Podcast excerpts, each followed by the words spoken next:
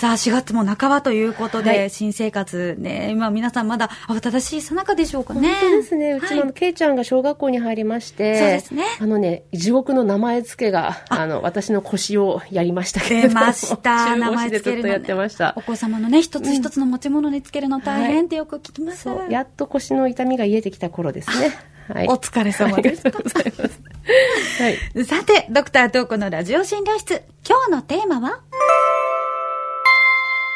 び込め医療業界というお話ですね。飛び込め医療業界ですね。はい。HN メディックグループには、多くのね、異業種から医療業界に飛び込んできてくれたという方がね、多く在籍するんですけど、はい今日は私、遠藤東子の片腕とも言うべきスタッフに登場いただき、外から見た医療界のイメージっていうかね、こう、あとは中から見た実際の対比、そしてどこにやりがいを感じてるのかななんてことまで引きこもごもを語っていただこうと思いますよ。ゲストの中島正樹さんです。おはようございます。おはようございます。おはようございます。よろしくお願いいたしますよろしくお。願いします。あの、中島さんですね、実は、あれ何年前でした ?2 年？2年前。2年前ぐらいですか、はい家事代行会社のベアーズさんからですね、HN メディックに転職してくださってまして、私ヘッドハンティングしまして、今は HN メディックグループ全体の医療管理、人事とか経理とかの分野で活躍してくれているんですよね。はい。あの、私実は中島さんに STV ドサンコワイドで、えベアーズ時代に取材をさせていただいていたことがあったんですよ。そうですか？変わ変わりました？いや、あの、全く変わってないと同時に、まさかこんな形で再開そうできるとはと、そうですよね。もう本当に驚きました。はい活躍する人はどこでも活躍するんですけど。はい。いや、あの、まあ、当時は、あの、本当に初めて取材で受けていただいたのが、ドサンコワイドさんだったので、もうすごく嬉しくて、はいもう寝れないぐらい取材があった時は 嬉しくて、で、そこから実は札幌支店の礎ができて、認知度がすごいスピードで上がっていってっていうことだったので、もうひろこさんも STV の皆様も、本当にあの時ありがとうございましたっていうそありがとうございました。はい、まさかこんな形でまた再開できるとは思ってなかったので本当。にそうですね。はいいいことですよね。えーはい今日はどんなお話が聞けるのか本当に楽しみにしています。で、以前、ベアーズさんを東子先生が利用されていたっていうことをおっしゃっていたはい回があって、うんで、もともとお客さんだった東子先生のもとに就職ということですね。そうですね。うんはい。あのね、中島さん、札幌支店から移動があったんですけど、その移動の時にね、お手紙くれたんですよね。で、私そのお返事に、うちに来てくださいって書きました。なんと横浜にまでね、会いに行った。これ横浜って言っていいのかな、あの、行って、まあ、熱意を伝えましたよ。あ、じゃあもう直々に横浜まで会いに行って 説得してっていう感じで、え、じゃあそもそも中島さんから東子先生お手紙ってどういう内容だったんですか？そうですね。まあ、まずはやっぱりあの、今までお世話になりましたっていうことうと、んただ私自身が、あの、東子先生の担当の営業から外れることがすごく悲しくて、はい当時は。で、まあ、泣く泣く横浜の方に行かないといけないと。ってなったんですけども、ただあの、私があまり手紙書くことはないんですけども、東子先生は不思議とちょっと書いてしまいまして、あの、というのも、東子先生がもともと、その家事代行のサービス使われたっていうのが、その産後、うん産前産後のサポートっていうことだったんですけども、ね。産後のすぐ、もう仕事復帰されちゃったんですよ、東子先生。よく覚えてらっしゃる。はい。で、それが、もう私の中では衝撃的で、ここまで仕事に、つあの、専念したいうん気持ちが強いっていうところが、一緒に働いている職員さんがすごく羨ましいなっていうことを、実は書かせていただいたんですよ。覚えてますよ。はい。でもまさかそれで一緒に仕事をじゃあやろうよっていうね声が来るとは思ってはなかったんですけども、ただ羨ましいなって書いたのは、はい、事実ですね。そう、はいそうです、そうです。本当に、あの、羨ましいって言われたから、じゃあ来るっていう、本当単純なね、もう当たりに船みたいなお互いね。はいそうです、そうですね。本気に取ったんですよね。はいまあ、それで今があるんですけど、あの、私ね、あの、中島さんがね、今の奥様、当時彼女さんだったと思うんですが、に、あの、その、ヘッドハンティングされたんだけどっていう話を、あの、お家でね、してたんですってね。で、えそのタイミングで私がたまたま、その他局ですけど、取材を受けたテレビのオンエアがテレビでバンって始まって、おこの先生にヘッドハンティングされたんだっていう 奇跡のような逸話があるんですよね。そう子先生から電話があってお話しした後にテレビをつけたら、東子先生が映っていて、今この先生と喋ってたんだとかって話をちょうどしてたんですよ。本当奥様にもキャッチーに、もうその場で、東子先生を見ていただけたという。運命ですよね。いや、本当に素敵ですね。そして東子先生としては、中島さんは、まあ、そこまでしても来てほしい人だったというわけなんですが、はい、中島さんの魅力、どういうところにあったんでしょうか？あの、これはね、実は先代の父からの教えも関係してるんですけど、うん、こう普段の生活でこの人はって思う人を見つけたならば、踏み込んで声をかけてみるべしっていうのがあるんですよね。うん、で、実際に父もそのようにして、右手左手を見つけてきたっていうふうに聞いていたので、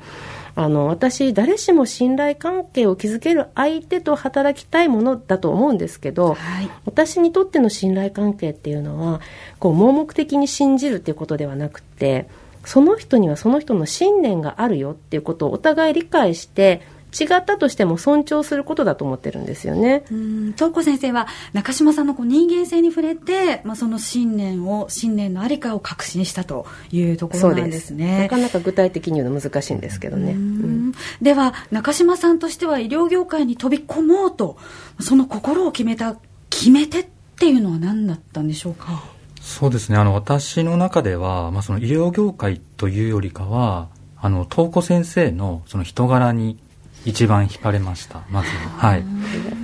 はい。あの、やっぱりその新しいことを、まあその立ち上げの時もそうですけども、チャレンジする際に、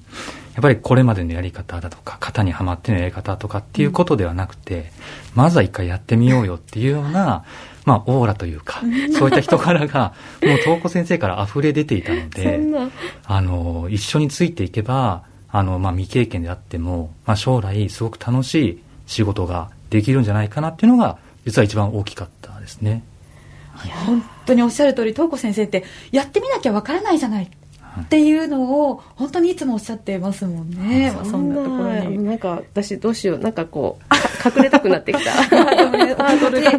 本当によくわかりますしラジオの前でも多分皆さんうんうん。東子先生ってそんな感じって思ってくださってると思いますけれども。あじゃあ東子先生あの医療業界未経験の方が病院に就職するってこれはよくあることなんでしょうか？あの一般的にあまり多いことではないと思うんですけど、うん、ただね HN メディックに限って言えば例えばねホテルとか有名料亭出身の料理人などなどがいらいたくさんいますし私のね秘書冒頭の話でも話しました先週だったかな、あの某エアライン出身です出身ですね。そうですよね、はい、秘書の吉田さんですよね、はい。はい、お会いしたことがありまして本当に楽しくお話もさせていただいてるんですが、はいはい、吉田さんってキャビンアテンダントだったんですか？あの地上係員昔の言葉で言うとグランドホステス、えー、あの搭乗手続きとかしてくれる方だったみたいですね。言われてみれば突発的でタイムリミットのあることに、こう、バッと臨機応変に対応してくれるっていうことを考えると、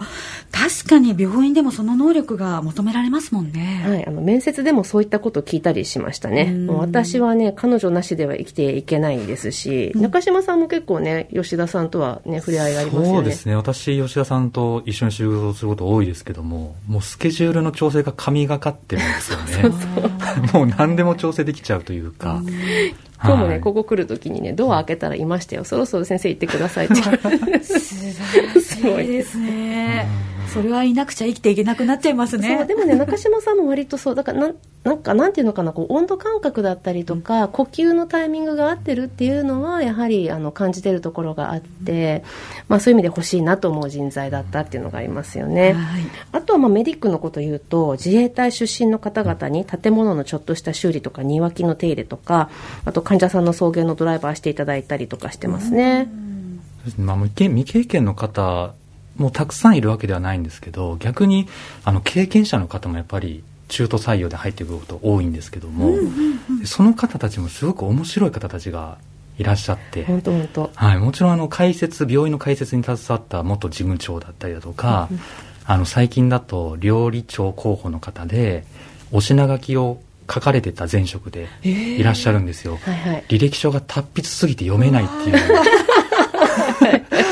そういう、なんかいろんな経験を積んだ方たちが多くいらっしゃるので、うん、なんか病院っていう感じよりかは、はい、いろんな方たちの集まりっていうのは思いますね。えー、でもお一人お一人がご自分の得意とするところを発揮できる舞台があるっていうのは本当に素敵なことですよね。楽しいですよね、一緒に働いててね。そうですね、うん、本当にいろいろなキャリアの方がいらっしゃる。で、中島さんの医療業界に飛び込んでみて、印象が変わったところとか、驚いたところなどはありますか？そうですね。私が多分一番印象に強かったのは、コロナがちょうど出始めた頃に私入職したので、